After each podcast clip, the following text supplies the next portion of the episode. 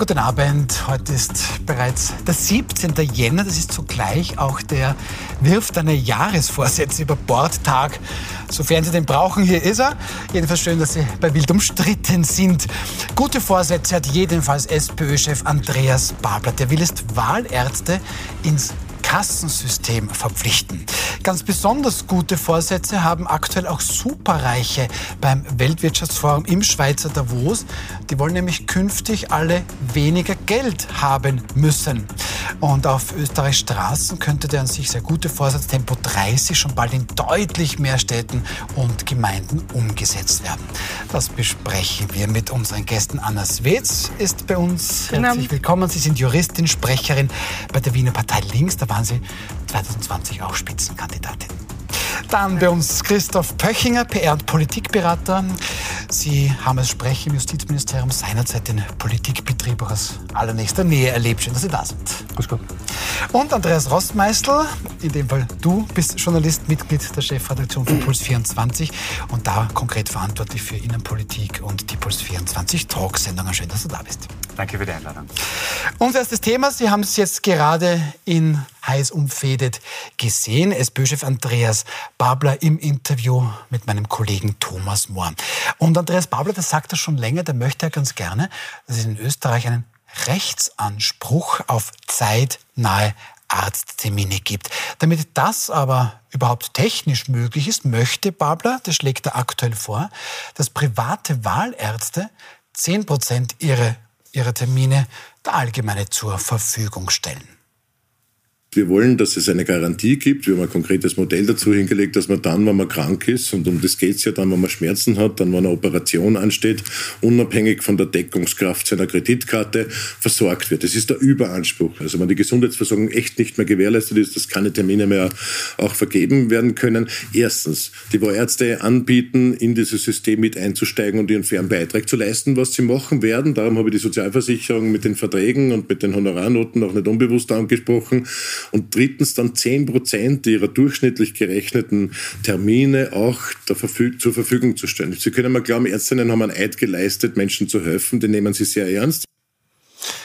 Ja, Frau Swetz, ist das ein guter Vorschlag? Das klingt jetzt nicht unvernünftig, wenn es wirklich ja, da Probleme gibt, dann sollen bitte die Wahlärzte 10 Prozent ihrer Termine zur Verfügung stellen. Jedenfalls, also es ist äh, sicherlich jeder Schritt gegen die Zweiklassenmedizin, die auch einfach in Österreich immer weiter voranschreitet, ein guter Schritt. Wir sehen ja ein Gesundheitssystem, das wirklich am Limit ist, das mehr oder weniger ein sehr schwer kranker Patient ist. Äh, und auch die Menschen, die darin arbeiten, sind am Limit. Also wir sehen einen massiven Pflegemangel, katastrophale Arbeitsbedingungen in den Spitälern. Wir sehen Kassenärztinnen und Pflegepersonal, das äh, nicht mehr kann. Und wir haben natürlich eine Situation in den Spitälern und auch in den Kassenordinationen, wo immer mehr Menschen, äh, immer mehr Ärztinnen auch sagen, sie, sie verlassen dieses Kassensystem. Es ist ihnen nicht einmal sehr zum Vorwurf zu machen, weil der Druck natürlich immer weiter steigt.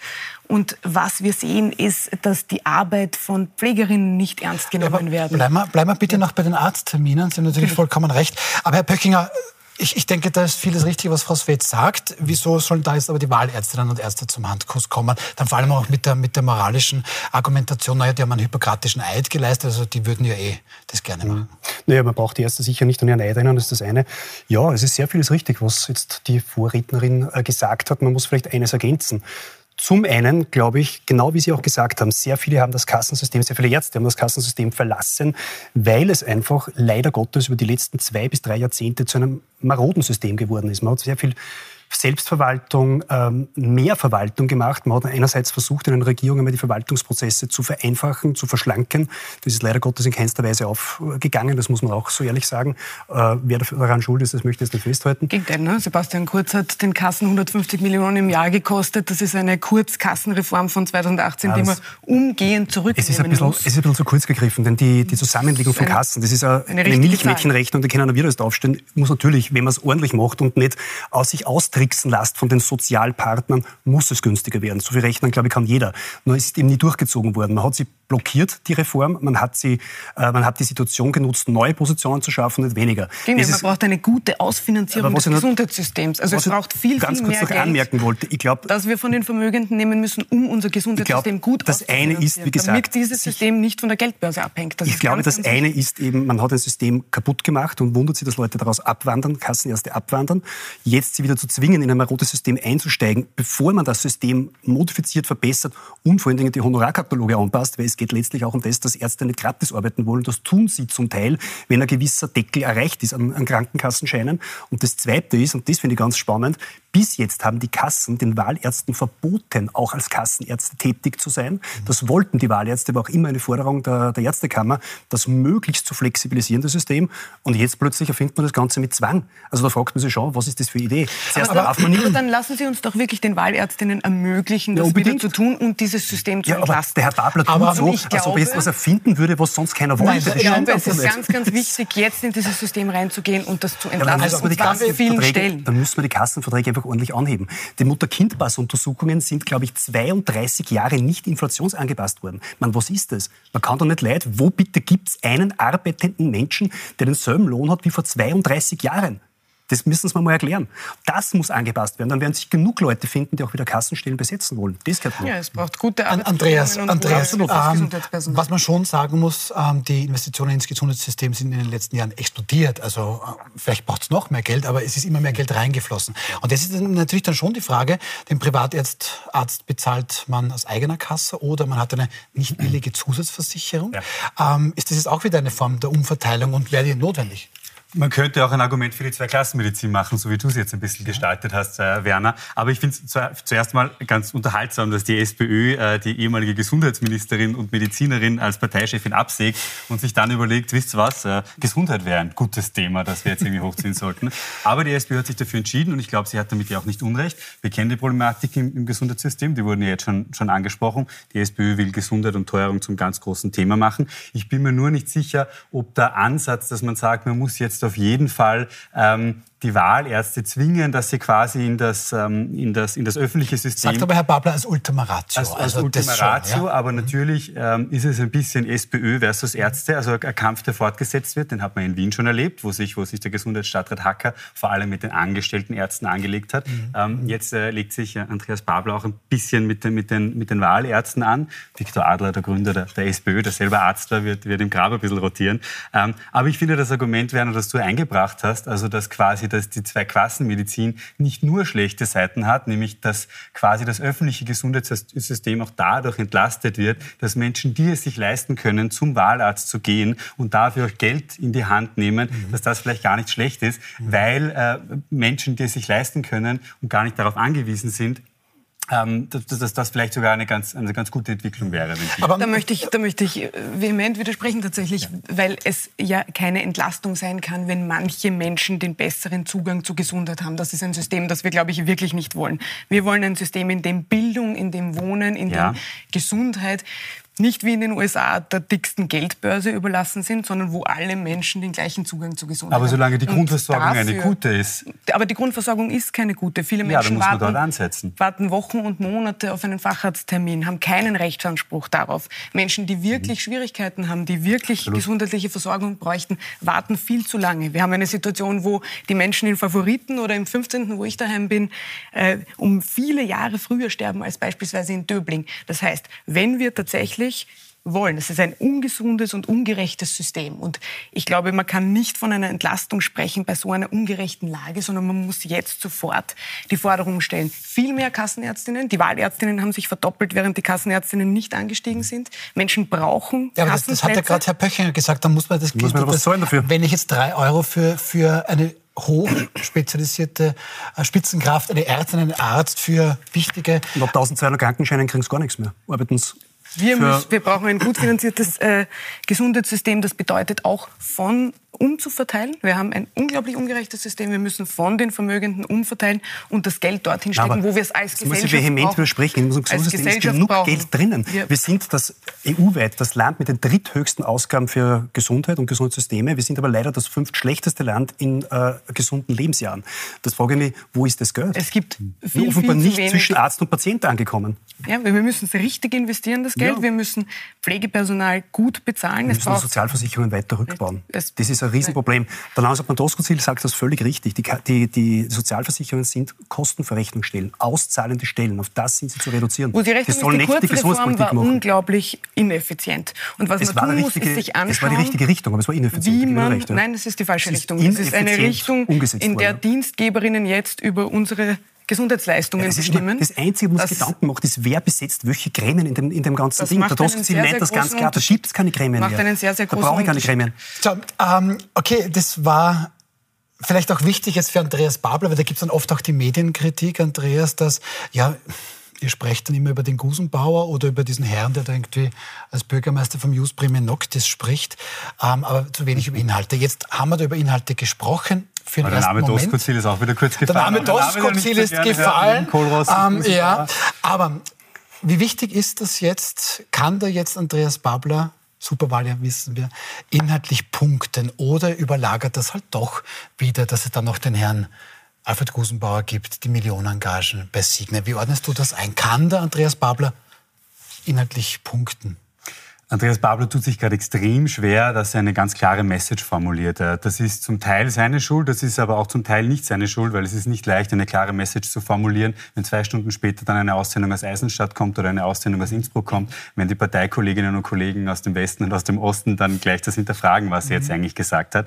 Und das ist eine lang, lang gepflegte Tradition in der SPÖ, dass man am, am Parteivorsitzenden oder der Parteivorsitzenden ein wenig sägt und gleich mal relativiert, was, was er oder sie sagt. Das ist bei anderen Parteien einfach viel, viel besser kommuniziert. Also ich glaube, das in Anführungszeichen beste Beispiel ist tatsächlich da die FPÖ, die sehr klar in ihren Botschaften ist und da gibt es relativ wenig Abweichung.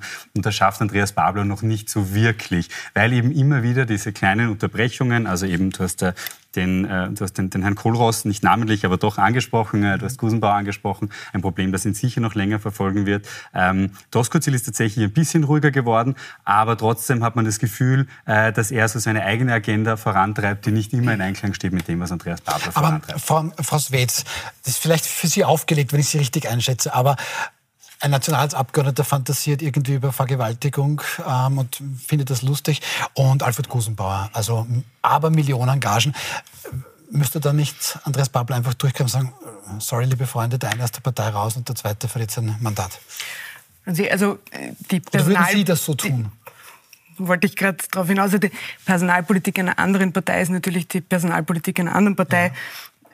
Ich sage es einmal so, also ein Gusi, der ähm, im Aufsichtsrat der Signa sitzt und sich dort selbst Rechnungen stellt äh, und der vorher einen kasachischen Diktator beraten hat, der Arbeiterinnen äh, zusammenschießen hat lassen, den, den würde ich bei links nicht begrüßen, das ist richtig. Und Ähm, mit dem Herrn Kollross?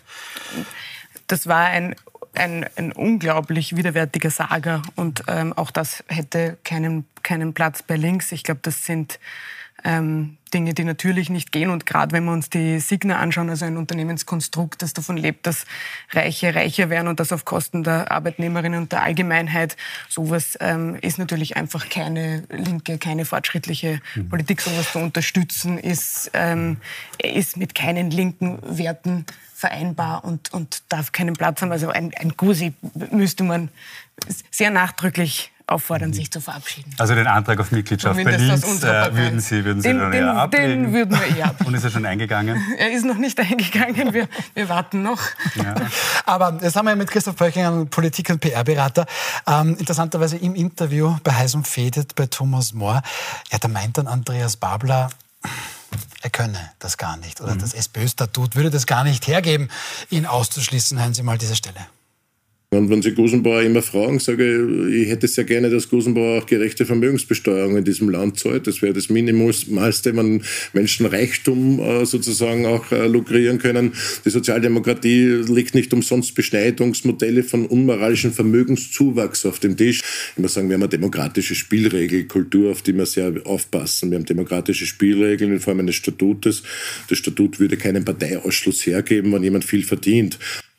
Ja, also das gibt das SPÖ-Statut nicht her. Ähm, die Wiener Sektion 8 sagt dagegen, und das war vermutlich auch ein bisschen die Richtung, die Sie eingeschlagen haben, naja, parteischädigendes Verhalten, natürlich geht das raus. Aber macht das jetzt Andreas Babler gut? Er versteckt sich das quasi hinter dem Statut. Ist das völlig richtig? Es ist ein typischer Babler-Move. Er versucht, das Ganze einzugleiten in die Botschaft, die er folkloreartig vor sich herträgt. Denn in Wahrheit ist der, ist der Herr Babler wahrscheinlich gleich links wie der Herr Nehammer. Das ist halt so, ist so ein, ein Gemisch worden. So ein bisschen eine faire Sozialdemokratisierung. Eine faire Sozialdemokratisierung, eine allgemeine. Jeder, jeder ist gern, lebt gerne ein bürgerliches Leben, jeder hat gern viel Geld. Babler hat auch genug äh, Gehälter angehäuft, kann ich mir erinnern, eine gewisse Zeit lang zumindest.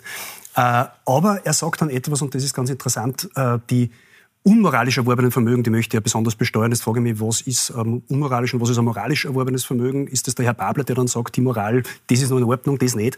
Also, sobald der Politiker mit einer Moral zu argumentieren anfängt, werde ich immer etwas vorsichtig. Das ist das eine, was ich sagen will. Das zweite, dass er ihn letztlich nicht ausschließt oder nicht ausschließen kann oder dass es das Statut angeblich nicht hergibt, zeigt nur eines. Er hat keine Hausmacht in dieser Partei. Er ist de facto die Erfindung von einer Twitter-Blase. Er ist ein, ein, Unfall in dieser Parteigeschichte. Das war einfach nicht geplant. Das war, ich glaube, im Nachhinein ein großer Fehler, die Pamela Rendi-Wagner äh, quasi abzumontieren.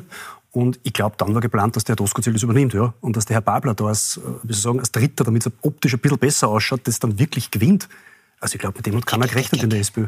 Das halte ich das halte ich für Schmafu. Sie glauben, das war, das wollten alle, dass das wird? Ja, ich glaube, dass viele Menschen sich einfach äh, linke Politikerinnen wünschen. Das glaube ich Das mag schon sein, glaub, aber nicht in Herrn Babler und nicht in der SPÖ. die Ungerechtigkeit so klar ist, wünschen sich Menschen und auch Linke in der SPÖ, linke Politikerinnen, äh, die linke Positionen vertreten. Von Babler? Und ich halte das beim Herrn Babler für sehr viel mehr der Fall, als äh, das in den letzten Jahren der Fall war in der SPÖ. Und ich glaube, das ist ein, war ein ehrlicher Wunsch der Linken in der SPÖ. Ja, ich glaube, das ist ja gewählt worden. Glaub, das, also, nein, nein, keine Frage. Im zweiten Ergebnis hat es dann gepasst. Nein, ich glaube, das war tatsächlich worden. ein, knapp, aber doch eine Mehrheit ein, ein, ein Stunt, das irgendwie so durchzuziehen. Und es war einfach viel Glück und viel Zufall dabei, das glaube ich wirklich. Und einfach die richtigen Triggerpunkte zum richtigen Zeitpunkt in sozialen Medien gesetzt. Das mag sein. Aber das Wahlergebnis und auch die Umfragen zeigen uns, das Wahlergebnis wahrscheinlich, die Umfragen jetzt schon, dass er einfach nicht ankommen wird. Er wird aber natürlich nicht Bundeskanzler.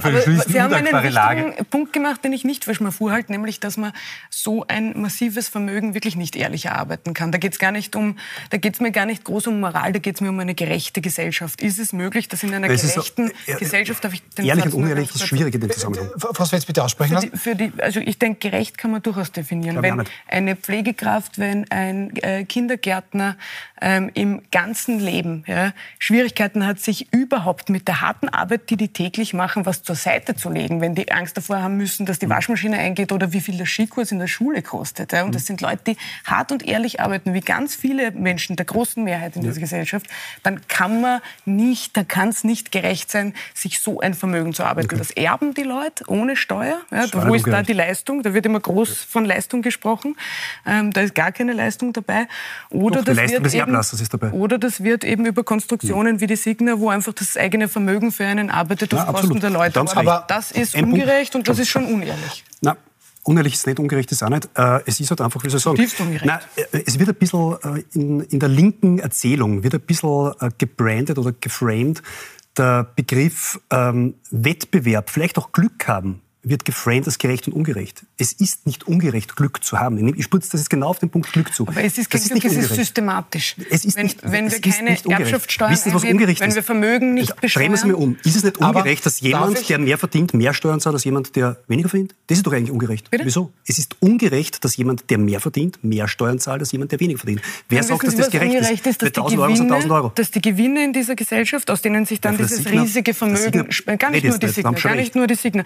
Die großen großen Konzerne und die großen Vermögen, die speisen sich alle, die bauen auf auf der Arbeit der großen Mehrheit der Wissen Gesellschaft. warum und Firmen die wie Menschen, die diese Arbeit leisten, Weil es Banken gibt die haben aus dem nichts roten von und ihrer aus dem Arbeit. schwarzen die Bereich, haben nichts von ihrer die denen Kredite geben, die ein kleiner Häuselbauer nie kriegen würde. Da musst du heute als kleiner Familie, als Familienvater musst du bis auf die Hosen ausziehen und durchleuchten lassen, damit du nach KIM-Verordnung Ja. irgendeinen Kredit kriegst. Und der Herr Benko geht durch die Bankenlandschaft wie ein Insurance Club, Unica, Gas, weiß nicht was, rot, Genau. schwarz und kriegt alles, was er will. Ich glaube, wo wir uns einig Das- sind, ist das bei ist das, das ist Da das wir Problem. Ich das freue mich sehr, ich freue mich sehr, dass, dass es eine Art Einigung gibt. Ähm, das Thema Vermögen ist eine Art Einigung, Frau Swetz natürlich. Das Thema Vermögen Aber der ist Begriff aber gleich Gerechtigkeit auch, ist falsch in dem Ähm, Zusammenhang. Ja, das Nein, können wir aber gleich, das können wir gleich im nächsten. Thema besprechen. Das können wir im nächsten Thema gleich besprechen, da wo Superreiche und bitte besteuert mich ein bisschen mehr. Noch abschließend die vielleicht wichtigste Mission, Andreas, so definiert es wohl auch selbst für Andreas Babel, ist dieser Abwehrkampf gegen Herbert Kickl. Und auch das hat er relativ klar äh, bei Thomas Mohr in Heiß und Federt gesagt. Hören wir kurz rein.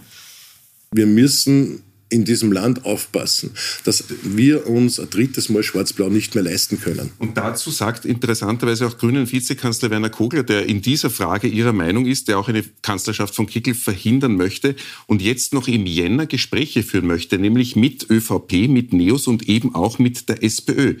Streben Sie dasselbe an wie Kogler? Gibt es schon einen Termin für dieses Gespräch? Nein, Wir haben laufend äh, alle möglichen Kontakte mit äh, demokratisch orientierten Parteien über alle möglichen Themensetzungen. Mit, mit diesem Ziel, was Kogler eben da im Upper-Interview genannt Entschuldigung, hat. ja, wie Sie wissen, wie eine Wahlentscheidung laufen wird. Also die Sozialdemokratie ist der Garant, das zu verhindern äh, und wird an der Spitze so einer Bewegung stehen müssen.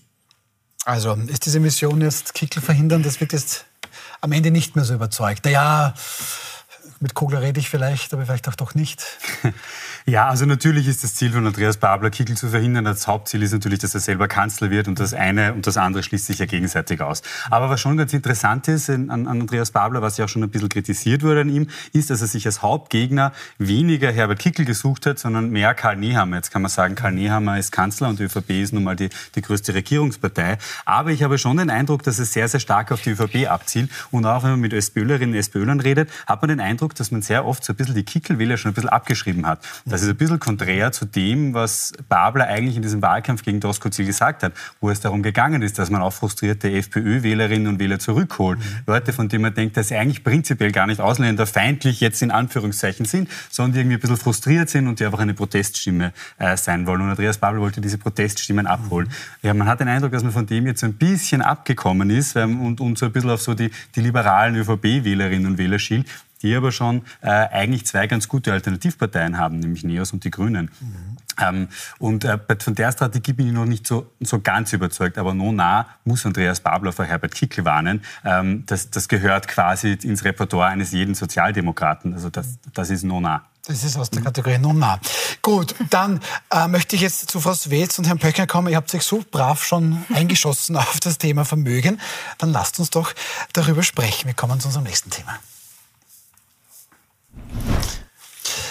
Wir werden darüber sprechen, dass Reiche, und zwar wirklich Reiche, massiv beklagen, einfach zu viel Geld zu haben. Beim Weltwirtschaftsforum in Davos, da fordern 250 Milliardäre und Millionäre, darunter auch die österreichische Millionenerbin Marlene Engelhorn, dass es doch endlich eine höhere oder überhaupt eine Besteuerung für Superreiche gibt. Da gibt es einen offenen Brief, den, der dann heute in Davos beim Weltwirtschaftsforum auch überreicht worden ist. Den schauen wir uns dann gleich an und bin dann schon sehr gespannt, was die Frau Swetz zu dem Thema Vermögensbesteuerung sagt und Herr Pöchinger auch. Wir sind gleich wieder zurück. Bleiben Sie einfach bei uns.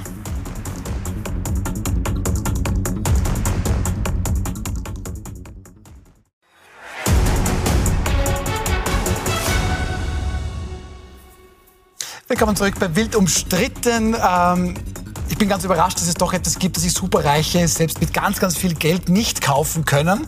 Nämlich ein bisschen Seelenfrieden offensichtlich. Ähm, heute beim Weltwirtschaftsforum in Davos. Und das ist schon sehr bemerkenswert.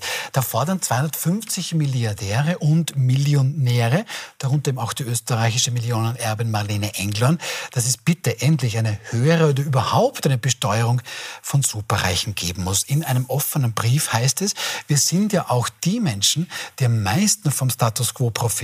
Doch die Ungleichheit hat einen Wendepunkt erreicht und die Kosten für unsere wirtschaftliche, gesellschaftliche und ökologische Stabilität sind hoch, werden jeden Tag größer. Kurzum, wir müssen jetzt handeln. Unsere Bitte ist einfach, wir bitten Sie, uns, die Allerreichsten der Gesellschaft, zu besteuern. Da sind natürlich ganz, ganz große Namen drin. Ja, Disney-Erben sind da drin, da ist Microsoft-Gründer Bill Gates drin und so weiter. Christoph Böckinger, ist das jetzt eine nette Eigen-PR von den Reichen, wir sind doch nicht so böse, oder machen Sie jetzt auf ein wirklich ernstes Problem aufmerksam? Und das sie auch gerne gelöst haben möchten. Ich glaube, das ist eine Form einer psychischen Krankheit, die die Leute haben. Ich glaube tatsächlich, dass die so ein schlechtes Gewissen haben, dass sie nicht wissen, wie sie damit umgehen sollen. Und ich muss ehrlich sagen, was verbietet es ihnen, äh, das Geld einfach dem Staat zu überweisen? In Deutschland gibt es eine, einen IBAN-Code, da kann jeder zu jeder Zeit direkt was hinüberweisen und das wird sofort vom Schuldenstand des Staates abgezogen. Können sie machen. Ich weiß auch nicht, warum man daraus ein System ableiten muss, das für jeden gültig sein muss, der das halt nicht mag. Also es gibt jetzt die Möglichkeit, es wie Frau Engelhorn zu machen, dass man das Erbe, das man bekommt, verschenken zu wollen. Und mir kommt mittlerweile vor, äh, sie redet gern drüber und verschenkt es dann bis jetzt zumindest doch nicht. Oder es gibt eine andere Möglichkeit, ein sehr guter Bekannter von mir hat ziemlich, ich weiß nicht, was war das, was sie, was sie geerbt hat? Wie viele Millionen hat die Frau Engelhorn geerbt? Äh, die komplette Summe weiß ich nicht, aber 25 Millionen okay. Euro möchte sie dann jetzt verschenken. Also, ich habe einen sehr guten Bekannten in Oberösterreich, der hat etwa diese Summe, die sie spenden will, auch geerbt und der hat damit einfach einen Industriebetrieb gegründet und beschäftigt heute in Oberösterreich als, damit nicht jemand glaubt, das ist irgendeine erfundene Geschichte, ist die Firma System 7, die macht Gleisstopfmaschinen, innovativster Betrieb auf dem, in dem Bereich äh, wahrscheinlich weltweit und der beschäftigt fast 100 Leute und hat jedes Jahr jetzt den Umsatz, den er als Erbe gekriegt hat. Ist doch irgendwie besser, oder? Das Problem ist, dieses Modell ist etwas für unmutige, unambitionierte, lebensleere Menschen. Jetzt bin ich aber schon gespannt. Frau Swenz, ähm, also psychische Krankheit, ich, ich glaube, das kann man mal ein bisschen ausschließen, aber ähm, das Argument Würde ich auch ist ja vielleicht nicht, nicht, nicht so in der Gegend herumschmeißen. Nein, aber das Argument ist, Argument ist, ich könnte jetzt theoretisch, ich könnte theoretisch ganz, ganz viel von meinem Geld hergeben, ganz ohne Tara, oder ich gründe ein Unternehmen. Ist das ein Argument für Sie?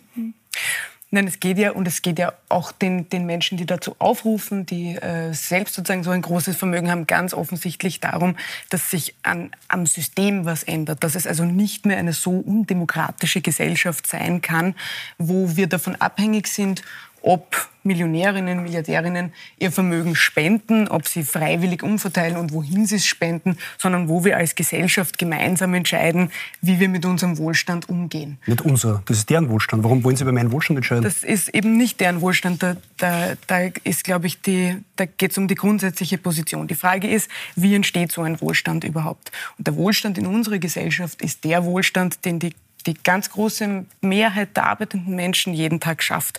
Und die merken aber, dass was nicht stimmt. Die merken, dass sie arbeiten und das fließt in die Gewinne äh, der Firmen, der Großkonzerne. Das fließt, das sozusagen mehrt den Reichtum derer, die auch jetzt schon reich sind. Wir sind in Österreich übrigens quasi Europameister in der Ungleichheit. Also wir sind auf Platz zwei, was zeigt, dass auch in einer sehr ungleichen, sehr ungerechten Weltlage ähm, es dann doch auch nochmal Unterschiede gibt und Österreich tatsächlich die Nase vorn hat in Sachen Ungleichheit. Darf ich das vielleicht also auch mit einer Grafik unterstützen?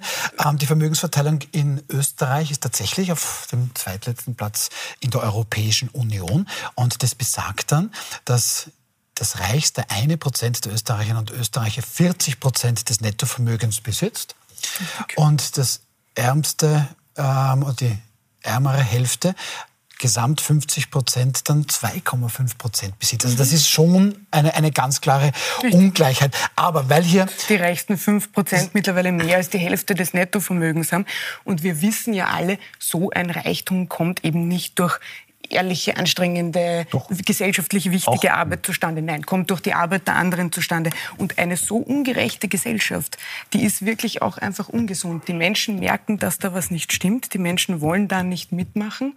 Und ich glaube, wir haben die Verantwortung wirklich für eine radikale Umverteilung, für das Wiederherstellen der Gerechtigkeit in unserer Gesellschaft, für eine Gesellschaft, in der Menschen, die unsere Kranken pflegen, unsere Alten pflegen, unsere Kinder betreuen, die in der Früh in den Supermarkt Supermarkt gehen, die in unseren Straßenbahnen sitzen, sich ein gutes Leben leisten können. Stattdessen geht die Schere wahnsinnig weit auseinander merken Leute, sie können sich und ihren Kindern den Lebensstandard nicht mehr ähm, gewährleisten, den sie sich vorgestellt haben. Und auf der anderen Seite mitten in den ganzen Krisen, in denen wir uns befinden, Corona-Krise zuerst, jetzt die Inflation, häufen sich die Gewinne der Konzerne und häufen sich Aber die Vermögen der Reichen weiter. Das ist unglaublich. Und auch, also dass zum Beispiel Aber- Menschen merken, ein letzter Satz, dass Okay. fast ihr ganzes Gehalt von der Miete aufgefressen wird. Ja, dass eben zum Beispiel sowas wie Gesundheit gar nicht mehr selbstverständlich ist für die meisten Menschen. Das zeigt einfach, dass wirklich diese Gesellschaft im wahrsten Sinne des Zeigt, kann dass man die, nur- ungesund das zeigt, zeigt mir, dass die Lohnsteuern gesenkt werden. Das zeigt mir. Nein, nein, Warum das, das zeigt es nicht, sondern es,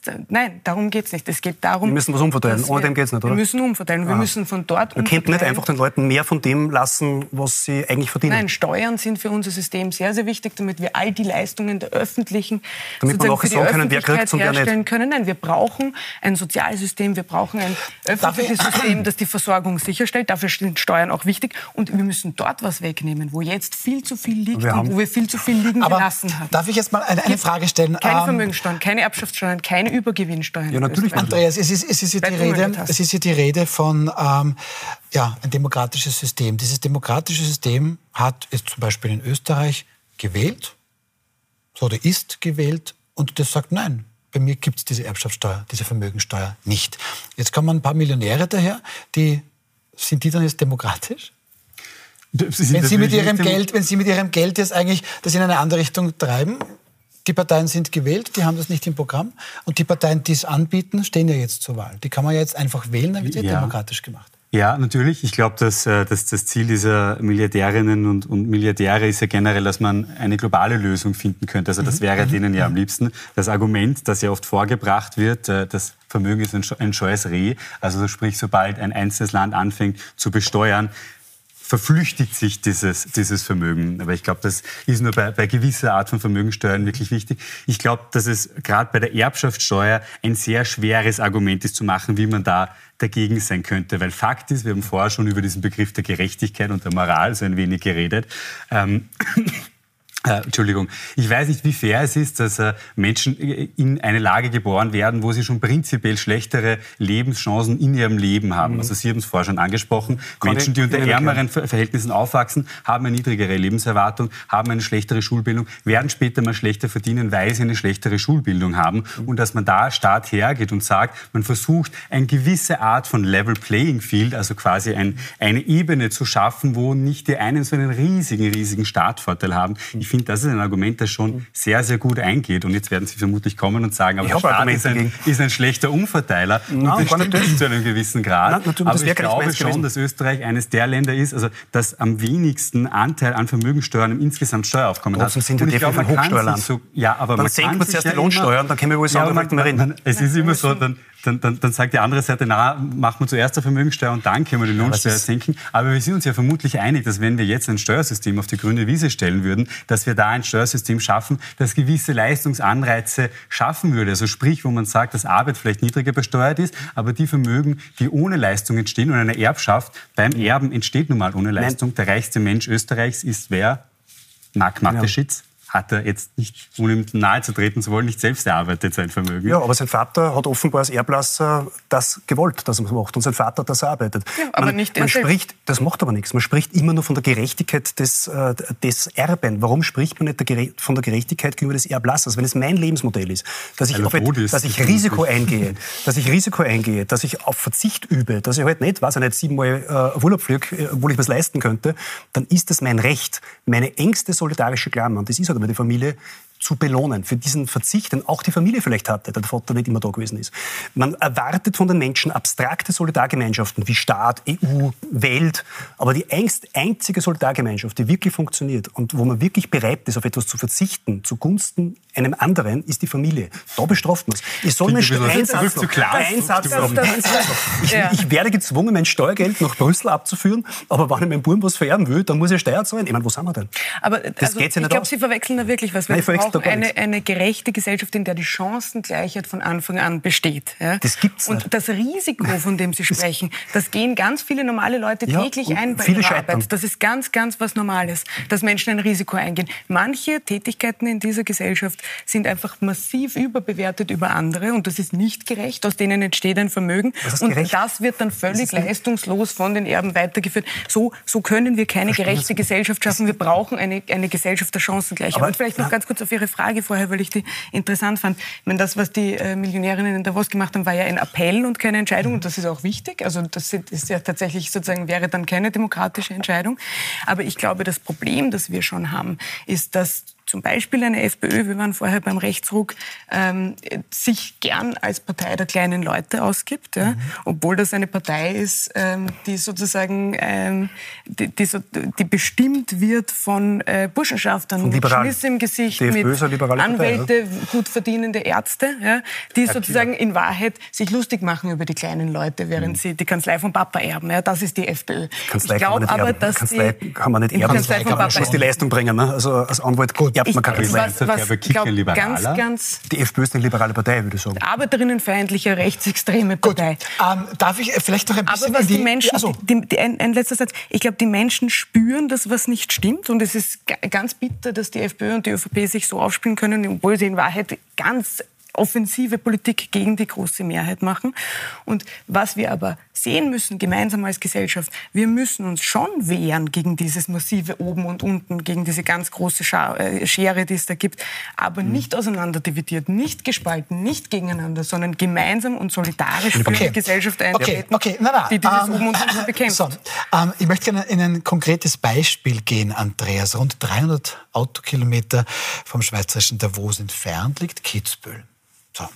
Ähm, und auch dort sind Superreiche ein nicht mehr theoretisches, sondern ganz praktisches Thema. Der ÖVP-Bürgermeister dort, Klaus Winkler, der beklagt einen Ausverkauf des Ortes. Die Reichen würden nämlich mit ihrem Geld, meint Winkler, letztlich die Einheimischen auf eine Art und Weise verdrängen. Klaus Winkler sagt ganz konkret, genau diese Auswüchse, die massive Investitionstätigkeit der Reichen quasi, können wir nur sehenden Auges verfolgen, weil einfach die gesetzlichen Rahmenbedingungen hier fehlen. Ja, also es ist äh, gerade im Westen von Österreich gibt es, also wer, wer jetzt auf Skiurlaub dann fährt im, im, Februar, dem kann ich drei Themen mitgeben, mit denen man auf jeden Fall eine sehr, sehr gute Debatte im Westen von Österreich startet. Ich, ich komme ja auch von da, komme auch aus dem Skigebiet. Das ist erstens, soll man Wölfe abschießen, ja oder nein? Das sind zweitens, die Skikarten sind schon wieder teurer geworden. Und drittens, diese Chaletdörfer zerstören das Erscheinungsbild von unseren Tourismusgemeinden. Also das ist ja kein Problem, das Kitzbühel alleine hat. Das heißt, das sind jetzt ähm, super, also superreich, aber sehr reiche, kaufen da irgendwelche Chaletdörfer, die dorthin gepflanzt wurden, damit die Superreichen genau. sie kaufen können. Ja, die ziehen dorthin, wohnen ja. dort zwei Wochen. In den, in den restlichen 50 Wochen sind sie irgendwo anders, in, in Russland, in Deutschland, wo auch immer. Ist ja, ist ja im Endeffekt egal. Das führt einerseits dazu, dass die Grundstückspreise extrem ansteigen und damit nicht mehr leistbar werden für einheimische Familien. Andererseits führt es dazu, dass die Ortskerne in der Nebensaisonen komplett aussterben. Also sprich, du hast dann, wenn du ein Verhältnis hast von, wo, wo 80 Prozent äh, der Wohnungen quasi ganzjährig unbewohnt sind, dann ist das für ein Dorf, für eine Stadt einfach katastrophal schlecht. Und das führt zu einem, zu einem Aussterben dieses Ortes mhm. während der Nebensaisonen. Und ich finde es dann immer ganz interessant, wenn Bürgermeisterinnen und Bürgermeister diesen Zustand beklagen, die aber sehr oft bei dieser Entwicklung zugeschaut aber und sie auch unterstützt haben. und sich dann rausreden, es ist immer das Gleiche. Die Gemeinde sagt, sagen, das Land ist schuld, das Land sagt, die Gemeinde ist schuld, dann sagt die Gemeinde, naja, vielleicht ist der Bund schuld, der Bund sagt, ich habe damit überhaupt ja, nichts zu tun. Na, und das, im Endeffekt nimmt jeder auf. das Geld, das man vielleicht hat durch diese Grundstücksverkäufe, ja. aber ja. das Resultat, das beklagt man dann. Aber was wird das hier tatsächlich mhm. so, wie, wie Andreas Rossmeister sagt, der ÖVP-Bürgermeister in einem ÖVP-Bundesland beklagt eigentlich dann ja, die ÖVP-Bundesregierung. Jetzt habe ich leider keine Regel, um genau das zu verhindern. Ja, es ist eine skurrile Situation, dem würde ich beipflichten.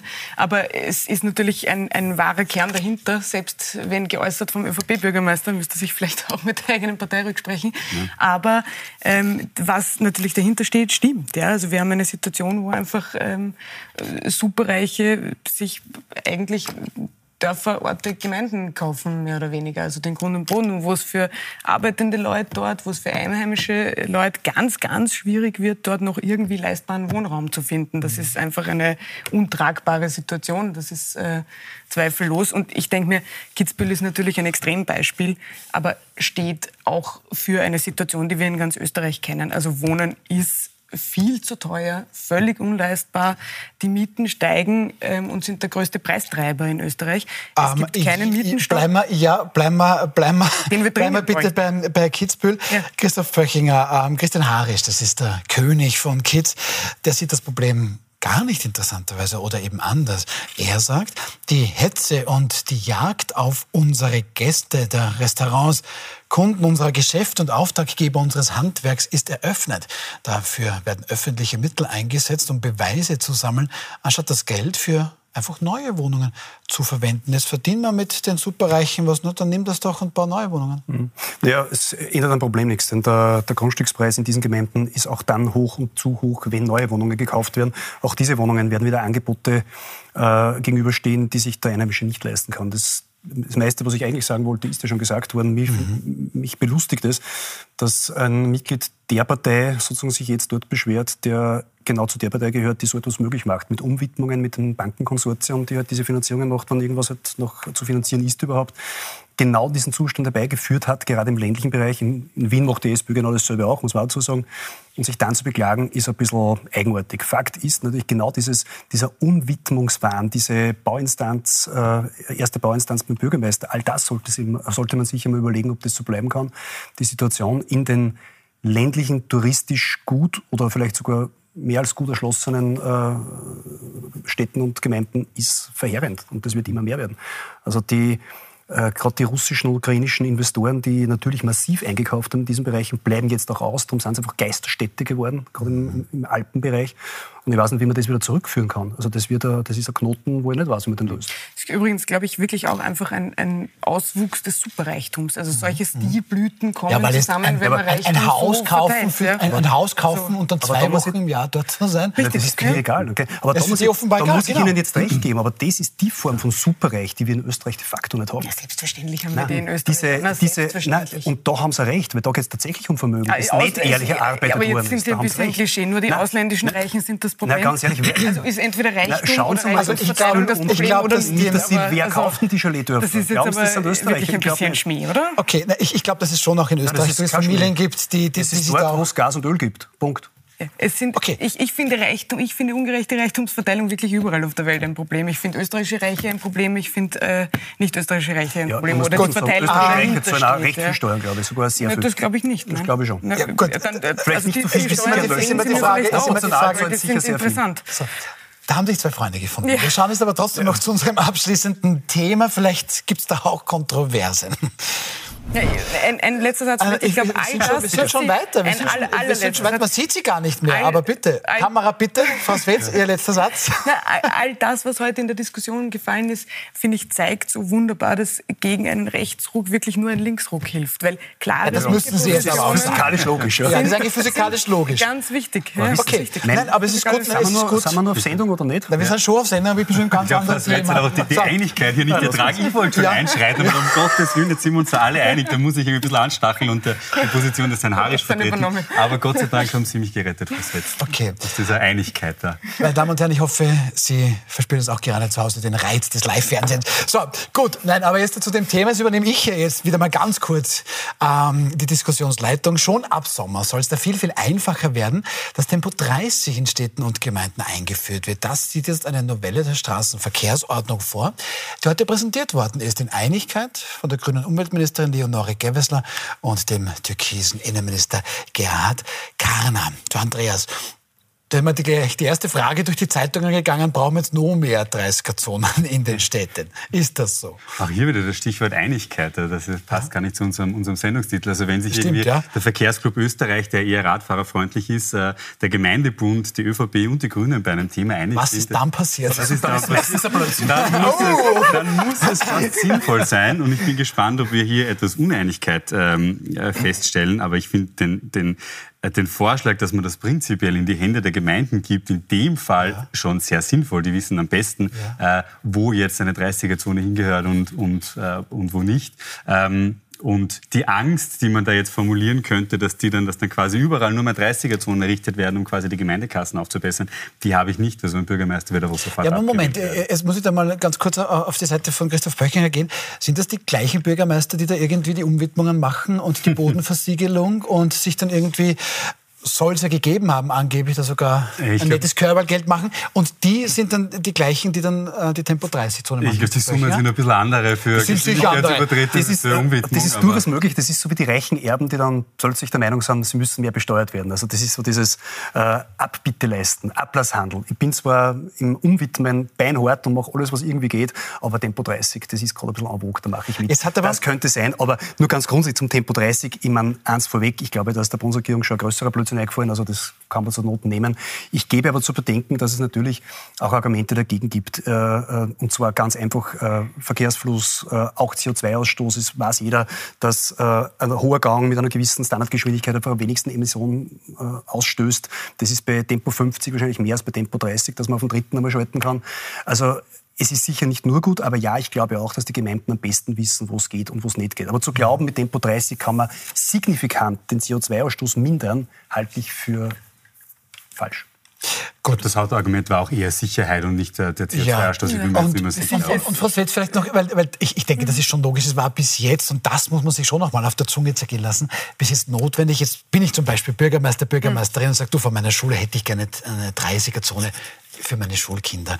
Und dann musste man da irgendwie Gutachten einholen, ob denn vor einer Schule und überhaupt und sowieso. Das kommt jetzt weg, das wird einfacher. Das klingt doch mal sehr, sehr gut. Aber trotzdem, und das ist schon spannend, auch die Gemeinden sollen dafür zuständig sein, diese Tempo-30-Zone dann zu kontrollieren. Und da kann man dann schon ein bisschen was. Also ich kenne das, ich sage jetzt keinen Ort, aber ich kenne das schon, bevor wir die Straße reparieren, machen wir mit äh, Tempo-30er-Zone ist billiger und rumpelt halt weniger. Also dürften es natürlich nicht auslegen, aber ich glaube grundsätzlich, dass ähm, ein Mitspracherecht der Gemeinden gerade in dem Sinne 30er-Zonen vorzuschlagen, wo sie wichtig sind, gut sind. Also ich glaube, wir brauchen viel mehr Tempo-30-Zonen. Das ist ähm, gut für Anrainerinnen. Es senkt die Gefahr bei Verkehrsunfällen. Ähm, es ist lärmschonender. Es, es ähm, senkt die Feinstaubbelastung. Es geht also auch wirklich einfach um die Gesundheit von Menschen. Und Langfristig brauchen wir autofreie Städte und ich sage langfristig, weil es geht darum, natürlich den öffentlichen Verkehr auf eine Art und Weise auszubauen, ähm, wo übrigens auch Arbeitsplätze dranhängen, dass er für alle Menschen gut leistbar ist, rede ich auch von Zugverkehr, Bahnverkehr, ähm, dass er eine wahnsinnig gute Alternative ist, dass es einfach keine Autos mehr braucht. Bis dahin brauchen wir natürlich auch Maßnahmen, es braucht 30er-Zonen ähm, und es braucht einfach eine stetige, beständige, intensive Reduktion des Autoverkehrs in Städten. Wir brauchen diesen Raum für erstens sozialen Raum, wir brauchen diesen äh, Raum für Fahrradverkehr, wir brauchen diesen äh, Raum für Lebensraum für Menschen einfach, die sich in der Stadt bewegen sollen. Also wir, wir wissen, dass wir ein radikales Problem haben, dass wir vor einer fundamentalen Klimakrise stehen, wenn wir nicht anfangen, Dinge zu tun. Das ist Tempo 30, aber das sind auch ganz viele andere Dinge. Unter anderem äh, quasi zu sehen, dass jetzt gerade Klimaaktivistinnen wirklich ganz zu Recht äh, mobil machen für eine Klimawende. Dann werden wir zu spät dran sein. Und ich glaube, da ist ähm, gut, sind all aber- diese Mittel sehr, sehr wichtig. Okay, ähm, damit vermute ich das große Thema dann trotzdem auch nicht gelöst, ob das Tempo 30 in Nein, dem einen aber Ort ist oder nicht, aber es gehört schon mal dazu. Ähm, interessant ist, das Korridor für Verkehrssicherheit hat herausgefunden, dass 72 Prozent der Pkw-Fahrerinnen und Fahrer sich in der 30er-Zone eben nicht an den, an den 30er halten. Also mehr als zwei Drittel. Ähm, konterkariert das dann das Thema Sicherheit nicht? Ja, aber das, also, das ist natürlich eine sehr hohe Zahl. Ähm, aber nur weil man Angst davor hat, dass eine, ein Gesetz nicht eingehalten wird, glaube ich, spricht jetzt nicht prinzipiell dagegen, dass man es nicht einführt. Dass man Sondern muss mehr für das Kontrolle, oder? Man muss, genau, man Ja. muss das halt einfach Ja. kontrollieren und schauen, dass das eingehalten wird. Also das fände ich jetzt kein Argument dagegen. Also als gelehrter Österreicher würde ich sagen, wenn man den 30er Hit hat, fahren es zumindest 50. Also Eben, genau. Es, äh, ich glaube, das ist auch tatsächlich kein Argument. Aber immer nur 30 zu fahren in einer, in einer Stadt, wenn es wirklich flächendeckend wäre, halte ich wirklich für problematisch. Also das ist, glaube ich, fast unzumutbar, das durchgehend durchzuhalten. Da ist dann wirklich gescheiter, man steigt auf den öffentlichen Verkehr um und fährt mit der Straßenbahn. Ja, ich bin überrascht, dass nicht auf die ja- autofreie Stadt eingegangen wurde. Ja, also ist vorstellbar. Ich meine, man muss ganz ehrlich sagen, ich, auch wenn ich in Wien bin, lebe ich auch mitten in der Stadt und ja, das kann man schon vorstellen. Aber es muss halt ich bin schon ein Freund von, von Wahlmöglichkeiten. Ich glaube schon, dass es ein, es gibt einfach Dinge, einen Umzug, äh, wo man selbst einmal was, was, was fahren muss. Es gibt schon Gelegenheiten, wo man aufs Auto einfach nicht verzichten Ja, kann. Für, so, für ausbauen, Sondersituationen, ne? Ja, aber nicht für alle jedes Mal beim Magistrat ansuchen müssen. Kann man so schon weiter. Lösungen schaffen. Aber Es muss eine Wahlmöglichkeit geben, aber ich glaube, wir sind uns halt alle einig, dass natürlich der Autoverkehr in Aber der die Stadt Generationen eher nach uns werden dann nicht die Wahlmöglichkeit haben, auf diesem Planeten zu leben. Also die, Nein, nee, die muss man schon Kann Sie beruhigen, das mitbedenken. wird alles Aber da gibt es mit superreiche bedenken. Idee zum Mars fliegen wollen. Sehen Sie, und schon, schon dreht sich das Ganze. Nein. Okay, ähm, ich danke sehr, sehr herzlich ähm, für eine sehr lebhafte Diskussion, vor allem zwischen Ihnen beiden. Ähm, vielen herzlichen Dank, Anna Swetz. Vielen herzlichen Dank, Christoph Böchinger. Vielen herzlichen Dank, Andreas Rostmeißel.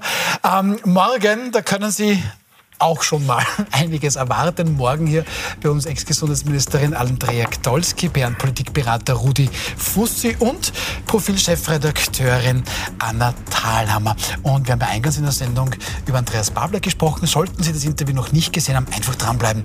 Es kommt heiß umfädet mit eben Andreas Babler im Interview.